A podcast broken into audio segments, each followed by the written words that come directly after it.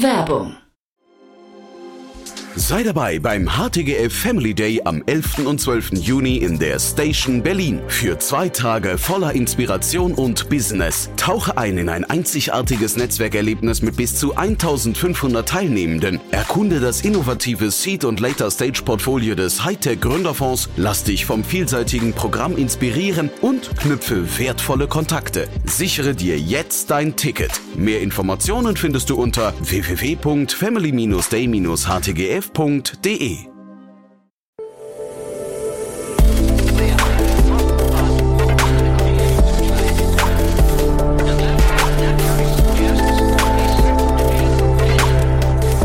Startup Insider Daily. Interview. Herzlich willkommen zu Startup Insider Daily. Mein Name ist Jan Thomas und ja, ich muss sagen, es gibt sie noch, die Überraschungen, mit denen man nicht rechnet, denn ich spreche heute mit Lena Hackelöhr. Sie ist CEO und Gründerin von Bright Payments. Und jetzt muss ich zu meiner Stande gestehen, ich hatte von dem Unternehmen bis vor kurzem nichts gehört und mir war gar nicht bewusst, wie groß das Unternehmen ist. Und vor allem, und das wird sich gleich aus dem Gespräch ergeben, dass Lena wahrscheinlich einer der unbekannten weiblichen Stars in der Startup-Szene ist. Sie ist ja wahrscheinlich eine der erfolgreichsten Gründerinnen, die wir haben. Und ich habe sie, wie gesagt, bis vor kurzem nicht gekannt. Schande auf mein Haupt. Äh, vielleicht geht's euch anders, vielleicht aber auch nicht. Dementsprechend könnt ihr euch freuen auf ein richtig cooles Gespräch, denn wir sprechen vor dem Hintergrund einer 60 Millionen Dollar Runde und das für ein Unternehmen, das äh, zum einen noch gar nicht so alt ist, ähm, gerade mal vier Jahre ungefähr und das vor allem bis dato relativ wenig Geld eingesammelt hat und wie das alles geht und warum man Bright Payments bis dato nicht so richtig auf dem Radar hatte, das erklärt euch jetzt am besten Lea Hackelöhr, CEO und Gründerin von Bright Payments. Startup Insider Daily. Interview. Cool, ja, da freue ich mich sehr. Lena Hackelöhr ist hier, CEO und Founder von Bright Payments. Hallo Lena. Hallo, schön, dass ich dabei sein darf. Ja, wir, du bist in Stockholm und ich habe dir gerade vorher schon gesagt, ich kannte euch gar nicht, was sehr ungewöhnlich ist vor dem Hintergrund der Rundengröße, über die wir gleich sprechen. Das musst du vielleicht erstmal erzählen. Also erzähl doch mal kurz, was ihr macht und dann müssen wir drüber reden, warum ihr so unbekannt seid. Sind wir so unbekannt tatsächlich? Oder zumindest mir, mir, mir, mir gegenüber unbekannt, ja. Ne? In Deutschland glaube ich tatsächlich noch, das stimmt, ja. Ähm, nein, also Bright Payments ist ein Fintech der zweiten Stunde, also der zweiten Generation, das sagen wir gerne über uns selbst. Ähm, denn wir bieten Instant Payments an, genauer gesagt Instant Account-to-Account Payments. Das heißt, wir nutzen Open Banking bzw. PSD2, um im Grunde genommen Endverbraucher ihr Konto nutzen zu lassen, um Online-Payments äh, durchzuführen. Und zwar ausschließlich an Händler, Plattformen, also immer sozusagen vom Endverbraucher an ein Business. Mhm. Machen also weder Peer-to-Peer-Payments ähm, noch Offline-Payments, ähm, noch normale Banküberweisungen, sondern immer Payments, immer auf einem, irgendeiner Form von Online-Präsenz, immer für Händler oder andere Geschäftsmodelle und immer für Verbraucher. Wer sind die Kunden dabei? Ähm, du meinst auf der Händlerseite? Ja, ne, also ich frage, frage mich, wer das zahlt. Also zahlt es der Endverbraucher, das klang gerade so, oder sind's der, ist der Händler, was eigentlich logischer wäre, ne? Mhm, gute Frage, genau. Nein, das sind immer die, die Geschäfte sozusagen, immer die Businesses, die dafür zahlen. Für die Endverbraucher ist es immer kostenlos. Also im Grunde genommen in Deutschland kennt man die Sofortüberweisung ja schon ziemlich gut. Mhm. Und das ist ein ähnliches Prinzip. Natürlich ist die Sofortüberweisung schon sehr viel älter als wir, sehr viel länger am Markt. Von Klarna gekauft worden, ne? Oder? Genau, von Klarna ja, ja. habe ich ja, habe ich auch ein bisschen Historie. Bei Klarna war ich ja ganz lang. Hm. Insofern kann ich mich damit ganz gut aus. Ähm, aber so von der Kategorie her ist es eine ähnliche Kategorie, nur dass wir eben alles in Echtzeit ähm, abwickeln. Das ist ganz wichtig. Warum ist das wichtig? Sag mal. Also was, was ist der, was ist der Vorteil davon? Mhm. Also für Händler vielleicht im ersten Schritt vor allem, dass ganz viel Zahlungsausfall und Betrugsrisiko wegfällt, ähm, weil die Zahlung eben in Echtzeit durchgeführt wird und im Grunde genommen in dem Moment, wo der Verbraucher die Zahlung durchführt, sie auch schon vom Konto runter ist. Ähm, das heißt, der Händler kann sich dann immer gewiss sein, dass er sein, sein Geld auch bekommt. Und für Verbraucher würde ich sagen, auf der Zahlungsseite, also wenn man jetzt an eine Plattform oder einen Händler zahlt, ähm, merkt man davon ja nicht so besonders viel. Also das ist jetzt vielleicht kein so großer Vorteil. Aber wir machen eben auch ganz viel Echtzeit-Auszahlung. Das machen wir auch in Deutschland zum Beispiel schon. Und ähm, das heißt natürlich, dass man dann eine beispielsweise einen Schadensfall von der Versicherung oder eine Auszahlung von einem Kredit oder vielleicht ein Freelance-Gehalt dann innerhalb von wenigen Sekunden tatsächlich auf seinem Konto hat und eben nicht innerhalb von ein, zwei, drei Banktagen. Jetzt hast du gerade schon gesagt, du warst bei Klarna. Ähm, ist dort auch die Idee entstanden? Also ich frage mich gerade, wie, wie entdeckt man so eine Lücke? Ne? Wir, wir reden jetzt gleich über diese äh, Rundengröße bei euch und da muss ja eine gewisse Magie jetzt in diesem Modell stecken. Mhm. Ja, genau. Also wie bin ich drauf gekommen sozusagen? Ich war tatsächlich Teil des Teams, das damals ähm, auch sehr intensiv mit der Sofort nach der Übernahme gearbeitet hat. Ähm, und Account-to-Account-Payments sind jetzt in Europa grundsätzlich gar nicht so neu. Ähm, also das Prinzip gibt schon lange. Was aber neu ist, ist also die Möglichkeit, das technisch so abzubilden, wie wir es machen, und zwar in Echtzeit. Das hat auch unter anderem was damit zu tun, dass natürlich die Infrastruktur sich verbessert hat über die letzten zehn Jahre, ähm, definitiv. Und das war aber eben natürlich bei den Anbietern der ersten Stunde noch nicht der Fall. Und ich bin damals bei Klarna, bei der Übernahme von der Sofort sozusagen, damit in Berührung bekommen, fand das war super spannend. Ist natürlich ein ganz anderes Geschäftsmodell als eigentlich das, was Klarna ähm, ursprünglich gemacht hat, also der Bereich Buy Now Pay Later. Ähm, hab dann aber irgendwann Klarna verlassen, nach, ja, nach sieben Jahren, und habe dann gar nicht mehr so viel darüber nachgedacht, habe dann aber ein anderes Fintech hier in Stockholm übernommen, ähm, was auch im Bereich Consumer Credit tätig war und habe da ein paar andere Anbieter gesehen.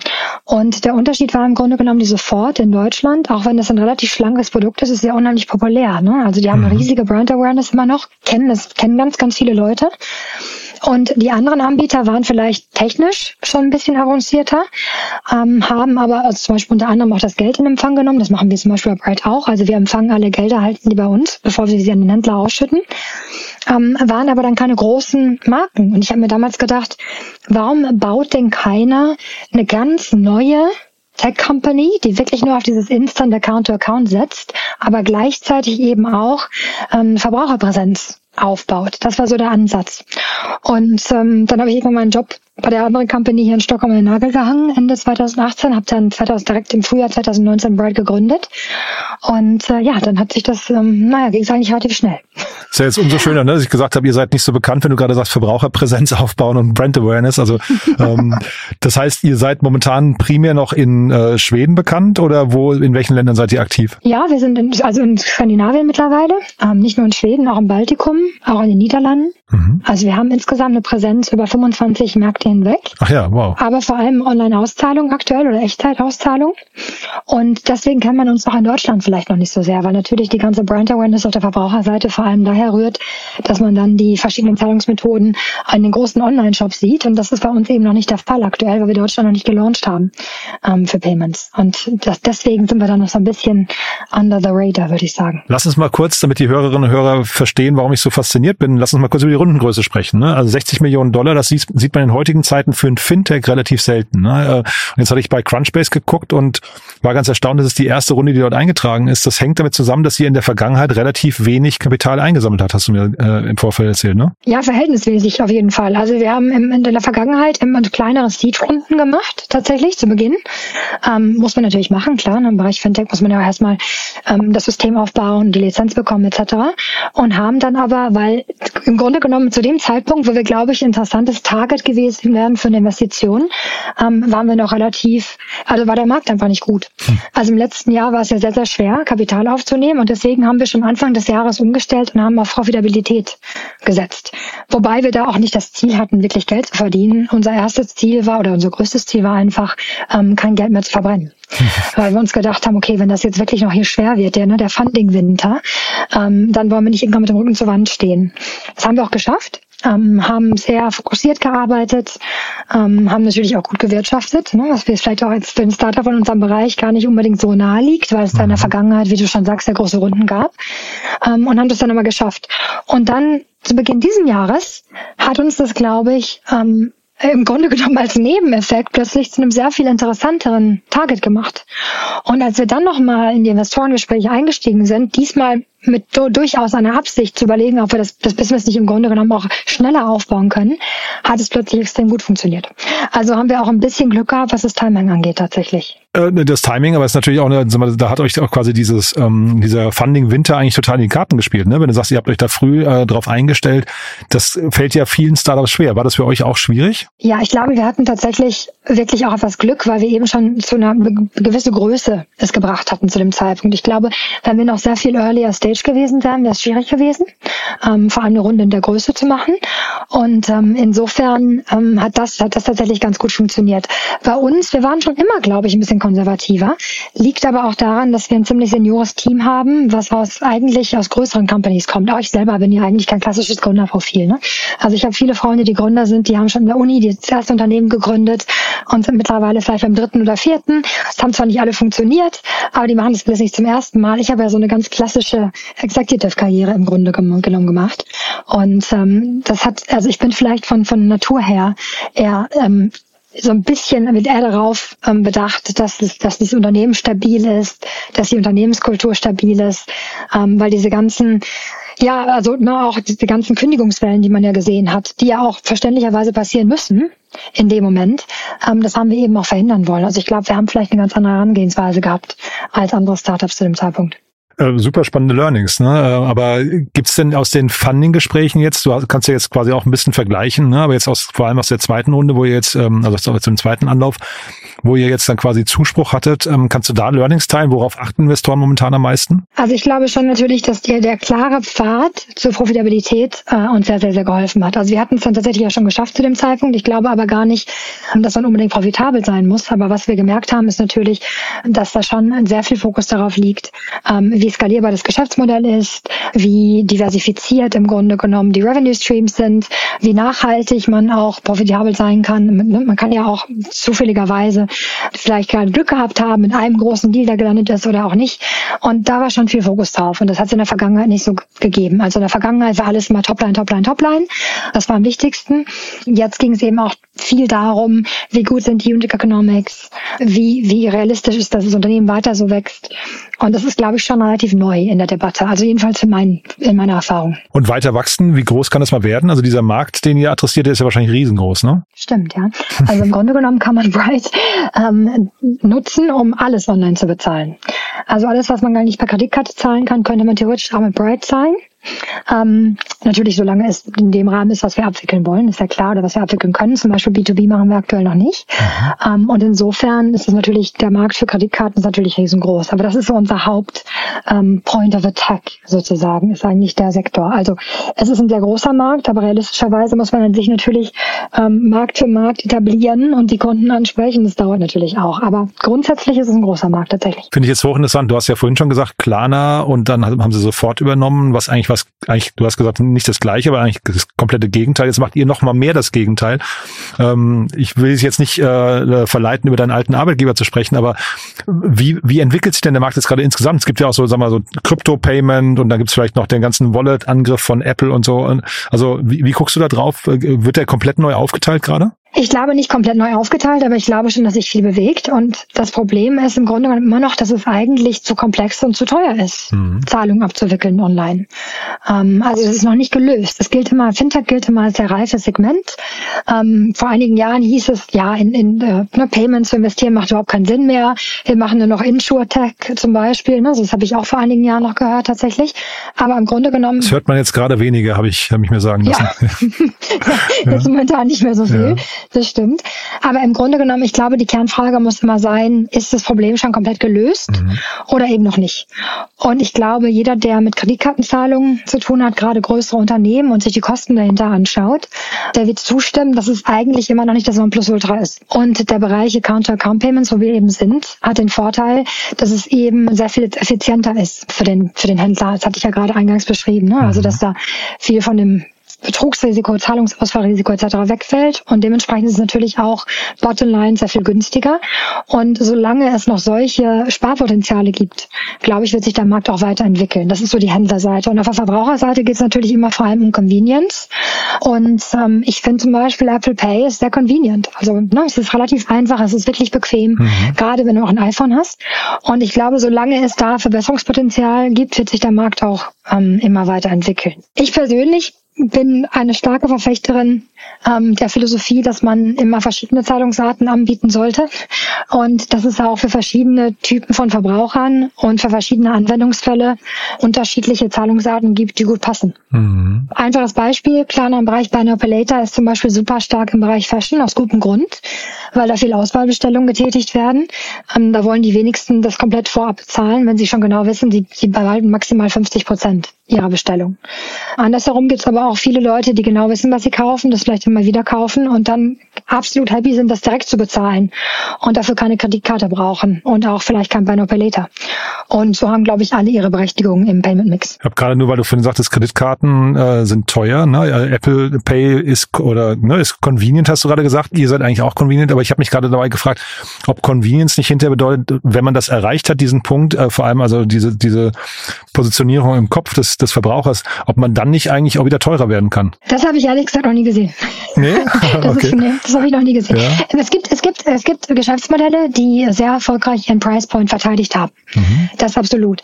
Das funktioniert vor allem dann gut, wenn man eine gewisse Community hat ähm, und eine gewisse Stickiness im Produkt. Das sieht man bei PayPal zum Beispiel sehr schön. Ne? Also PayPal hat, glaube ich, eine sehr loyale Kundschaft, weil wenn man einmal einen PayPal-Account hat, dann hat seine Adresse hinterlegt und die verschiedenen Kreditkarten und Zahlungsmethoden, ähm, dann glaube ich, bleibt man auch dabei.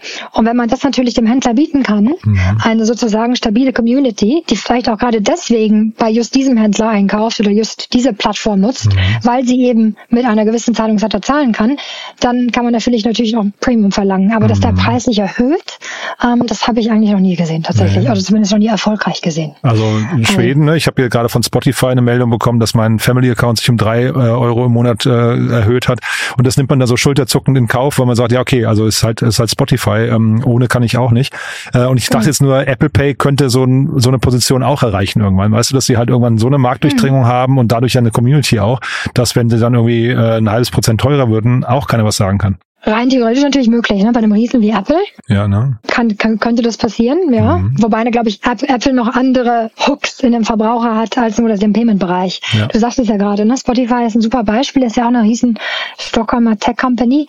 Ähm, und die haben natürlich auch so einen Status erreicht, das stimmt. Das ist aber auch ein ähm, sexy Service. Ne? Payment ist natürlich Low Involvement in Wahrheit. Also ich, ja, da bin ich, da bin ich tatsächlich ähm, nicht mehr so, äh, so naiv, wie ich es vielleicht früher mal war. Ich glaube, keiner geht die Straße runter und fragt sich, Mensch, wie zahle ich morgen meine Bestellung online? Bei Spotify frage ich mir schon eher. Was ist der sexyste We Weg dafür, ne? Ja.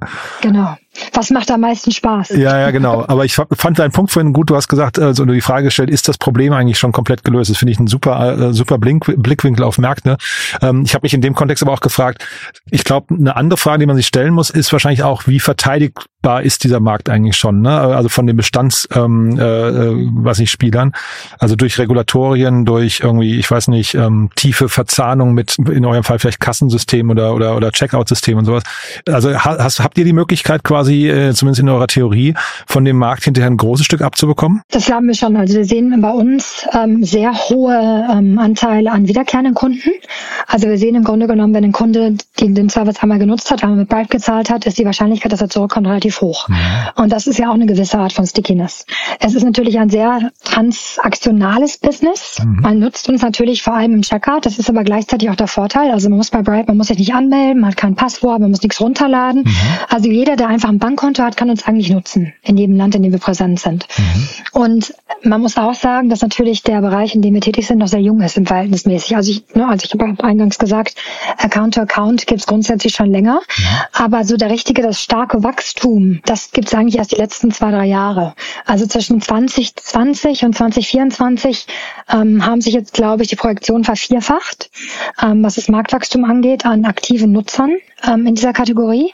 Und wir sehen aktuell in Europa so verschiedene Hotspots. Also es gibt Märkte, da ist Account-to-Account schon die beliebteste Zahlungsart. Finnland ist zum Beispiel so ein Markt. Da ist es mit Abstand die beliebteste Zahlungsart. Und wir sehen das in vielen Märkten in Europa, dass sich so, also Niederlande zum Beispiel auch, ne, da gibt es mit Ideal auch schon einen Player in der gleichen Kategorie.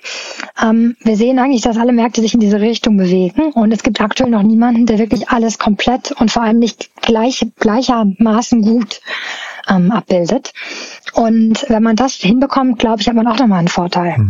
Ähm, weil viele Händler aktuell sich damit beschäftigen, aber noch vielleicht noch an dem Punkt stehen, wo sie sagen, na ja, ich habe fünf oder sechs oder sieben Märkte, ich möchte das eigentlich dann einbinden, wenn ich das in allen Märkten ähm, einbinden kann. Und ähm, da würde ich sagen, da gibt es aktuell noch sehr wenige Anbieter auf dem Markt, die das wirklich gut können. Und mit unserer neuen Funding-Runde ist es natürlich eines unserer Ziele, ganz klar. Mhm.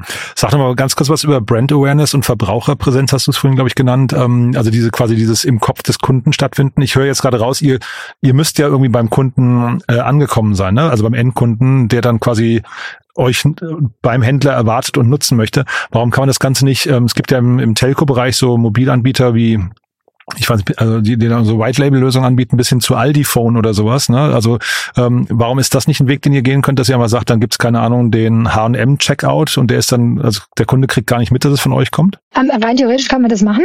Ähm, es ist aber so, dass wenn man einen Account-to-Account-Payment freigibt und ähm, wir das Geld dann empfangen, der Kunde uns auch sieht im Zahlungsprozess. Also man kann, genau, so. das liegt also unser Geschäftsmodell ist eben, dass wir ähm, sämtliche Gelder bei uns empfangen und sie eben auch wieder dadurch auszahlen können für den Händler, ähm, was es für den Händler operativ sehr viel ähm, einfacher macht einfach. Also man muss nicht mehr verschiedene Konten eröffnen in verschiedenen Märkten und selber vielleicht so dieses ganze Thema Payment Reconciliation, also das Zuordnen der verschiedenen Zahlungsarten oder der verschiedenen Zahlungen so. Mhm. Ähm, das fällt dann alles weg, das machen wir alles.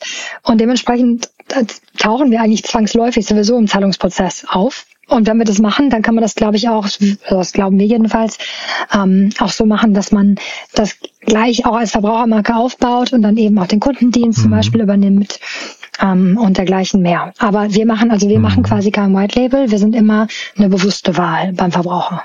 Ja, ist natürlich nach vorne raus auch Stärke, ne? wenn, wenn man so Marken wie Mastercard oder Visa oder sowas denkt. Ich dachte jetzt nur, für den Einstieg ist es natürlich, wenn man irgendwie so auf der auf der Vertrauenswelle der Marken der ähm, etablierten Unternehmen schon reiten kann, äh, möglicherweise noch hilfreicher. Das war so mein Gedanke. Ja, ja, absolut fairer Gedanke. Da kommen uns die Banken dann tatsächlich ähm, entgegen, weil wir natürlich auch ähm, immer die verschiedenen Bankenlogos zeigen im Checkout-Prozess und die haben natürlich auch wieder Vertrauen, speziell das Vertrauen ihrer eigenen Kunden, weil die Leute zahlen ja mit dem ähm, Konto, mit dem sie äh, ne, bei der Bank, das sie auch normalerweise nutzen. Mhm. Und da haben wir gemerkt, dass in Märkten, wenn wir jetzt einen neuen Markteintritt machen und selber noch ganz, ganz unbekannt sind, ähm, dass das dann im Grunde genommen immer direkt zu einer aktiven Nutzung führt.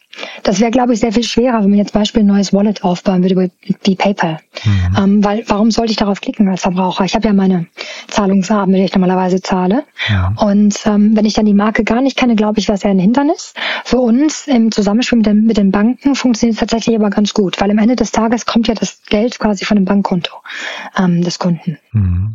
Super spannend. Lass noch mal zwei Sätze zur Finanzierungsrunde sagen. Ähm, die, vielleicht magst du es mal durchführen, kurz die Investoren und dann auch vielleicht, warum ihr, warum ihr euch genau für die ausge, äh, entschieden habt, also warum ihr die ausgesucht habt. Mhm, absolut. Also wir haben jetzt zwei ähm, größere Venture Funds mit an Bord geholt. Das eine ist Dawn Capital. Das ist der größte B2B ähm, spezialisierte Fund sozusagen in unserer in unserem Bereich. Mhm. Ähm, sitzen in London. Haben jetzt gerade wieder einen neuen Fund geraced von ich glaube 700 Millionen. Ähm, und die waren tatsächlich in der Vergangenheit schon bei Tink Bank investiert. Das heißt, die kennen sich im Bereich Account-to-Account-Payments schon relativ gut aus, haben auch eine Payment ähm, oder haben also im Grunde genommen sich schon überlegt, warum sie just in diesem Bereich investieren wollen und unter welchen Voraussetzungen. Und mit denen haben wir jetzt schon ein bisschen länger gesprochen, ohne dass wir aktiv ähm, gefundraised haben. Ähm, Im Nachhinein, glaube ich, war es wirklich gut. Wir haben mit denen also eine Beziehung aufbauen können, obwohl wir eigentlich kein Geld brauchten. Deswegen kannten die uns schon ganz gut. Das ähm, war ein Learning von mir übrigens. Das ist immer dieses Never ask for money, but for advice, ne? Das ist wahrscheinlich ja. Ja, gar nicht so, schlecht. Ja. Ähm, und das ist, das ist halt so, die haben die Runde, ähm, das war ein Elite-Investor in der Runde. Und der zweite Fund ist äh, Headline. Ähm, die sitzen auch in Deutschland, haben ein großes Office in Deutschland. Wir arbeiten allerdings mit dem Pariser Office zusammen. Ah, ja. Und ähm, die hießen vormals E-Ventures. Mhm, genau. Ja, ja, die Headline kennen wir gut, die sind oft hier zu Gast im Podcast. Ja.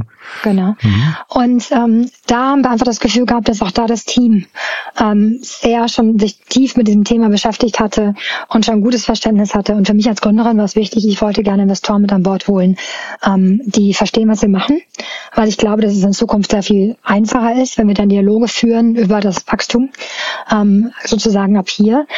Und natürlich am Ende des Tages geht es auch darum, ob man ähm, mit den Leuten sich gut versteht. Mhm. Und ich habe das Gefühl gehabt, es sind wirklich gute Leute, mit denen wir da zusammenarbeiten. Und am Ende des Tages, glaube ich, spielt das eine große Rolle. Mhm. Ja, Headline hatte, weil du Paris sagst, die hatten eine fiebeachtete Runde ähm, angeführt in Sorare, ne? Ähm, also der NFT und, und Kryptomarkt. Spielt das bei euch irgendeine Rolle? Also diese ganze äh, Krypto-Blockchain-Logik und vielleicht auch NFTs könnt ihr auch, also irgendwie könnte es ja so ein bisschen reinpassen bei euch auch. Ja, nee, aktuell noch nicht tatsächlich. Wir haben auch noch keine Kunden in dem Bereich. Mhm. Ähm, deswegen ist es nichts, wo wir sehr stark darauf fokussieren. Ähm, hat aber auch was damit zu tun, also auf der Kundenseite jetzt, dass wir natürlich als ähm, Account-to-Account Payment sehr tief in der europäischen Bankeninfrastruktur sitzen.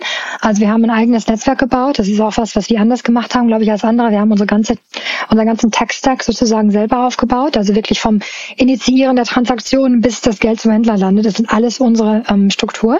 Und ähm, der Kern des Ganzen nennt sich Bright Instant Payment Network, also Bright IPN, was im Grunde genommen Technologie ist, mit der wir die ganzen Zahlungen in Europa ähm, verarbeiten. Und das wiederum ist natürlich eng mit Banken verbunden. Und wer eng mit Banken zusammenarbeitet, weiß, hat wahrscheinlich schon schmerzlich gemerkt, dass so das Thema AML, also, ne, also Geldwäsche und dergleichen mehr ein wichtiges Thema ist.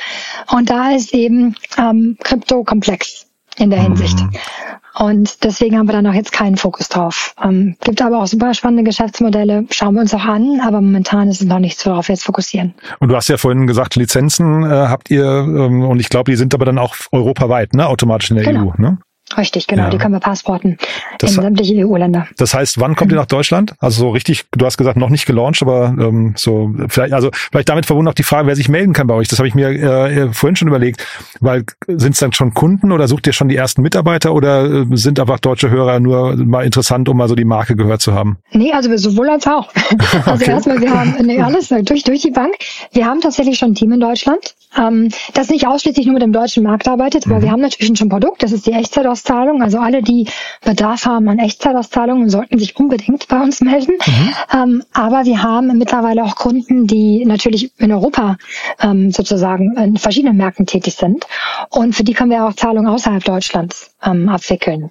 Und ähm, also wer ein Online-Business hat und Interesse daran hat, ähm, in andere europäische Märkte tiefer einzusteigen, kann ja auch mit uns arbeiten, selbst wenn wir jetzt im Bereich Deutschland oder in Deutschland jetzt noch keine ähm, Payments abwickeln können.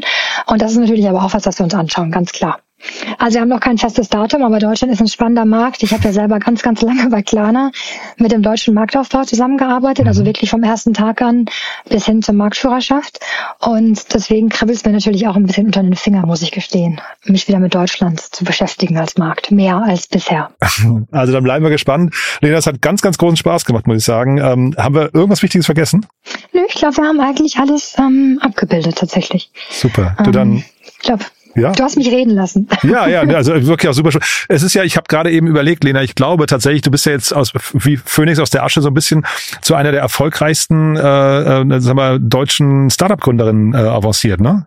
Bin ich das? Ja. Ich fühle mich gar nicht so. Nee, aber also das merkt man, also sehr bescheiden, aber ich glaube schon, ne? Also auch wenn, ähm, auch wenn du natürlich leider in Stockholm sitzt, ja, aber das muss man schon sagen. Das ist, äh, also das ist eine Liga, die findet man tatsächlich, äh, die ganzen, wir haben es ja hier oft mit, äh, sag mal, dieser diesem Verlangen nach Female Founders zu tun, ne? nach Role Models und so weiter und so fort. Und da gibt's noch wenige. Jetzt, da, da bist du jetzt, glaube ich, äh, genau angekommen an der Stelle. Das hoffe ich. Also wenn ich ähm, andere Frauen in der Hinsicht inspirieren kann, es gibt zu wenig Frauen in der Branche, ganz klar. Und wenn ich da meinen Teil ähm, leisten kann, tue ich das natürlich gern. Wo trifft man dich dann vielleicht, wenn man dich mal jetzt, äh, also nicht wie, wie ich im Podcast haben darf, wo, wo könnten jetzt, äh, sag mal, äh, Leute, die sich inspirieren lassen möchten von dir, gibt's Konferenzen, wo du hingehst oder so? Ja, doch auf jeden Fall auch eine ganze Reihe, auch in, in verschiedenen Märkten in Europa, wahrscheinlich auch in Deutschland jetzt mehr in Zukunft. Ähm, aber ich bin relativ häufig ähm, in England schon. Da sitzen ja nicht nur unsere Investoren, sondern da sind auch viele spannende Konferenzen und ähm, das mache ich jetzt immer mehr tatsächlich.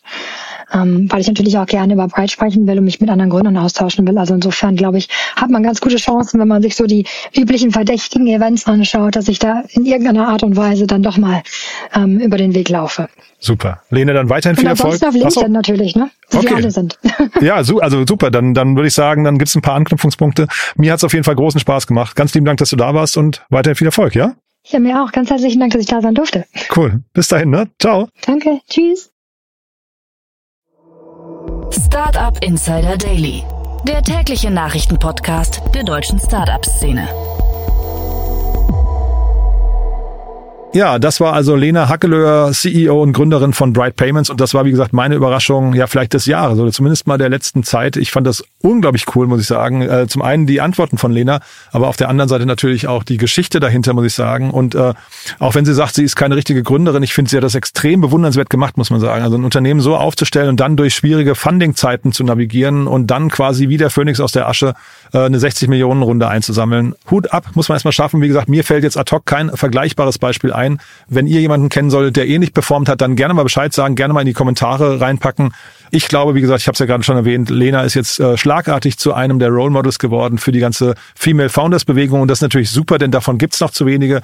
Von daher auch die Bitte an euch, gerne mal diese Folge weiterteilen an, ja, am besten Female Founders, also vielleicht an weibliche Gründerinnen oder auch an Frauen, die sich mit dem Thema Gründung äh, vielleicht gedanklich auseinandersetzen, aber vielleicht so ein bisschen zögerlich sind. Ich glaube, Lena ist, wie gesagt, jemand, der bzw. die zeigt, dass es auf jeden Fall nicht nur eine Männerdomäne ist, erst recht nicht im Fintech-Bereich. Also ich fand das ganz großartig und wenn es euch auch so geht, wie gesagt, gerne weiter teilen. Ansonsten euch danke fürs Zuhören, euch einen tollen Tag. Vielleicht hören wir uns nachher nochmal wieder und falls nicht nachher, ja, dann hoffentlich spätestens morgen. Bis dahin alles Gute. Ciao, ciao.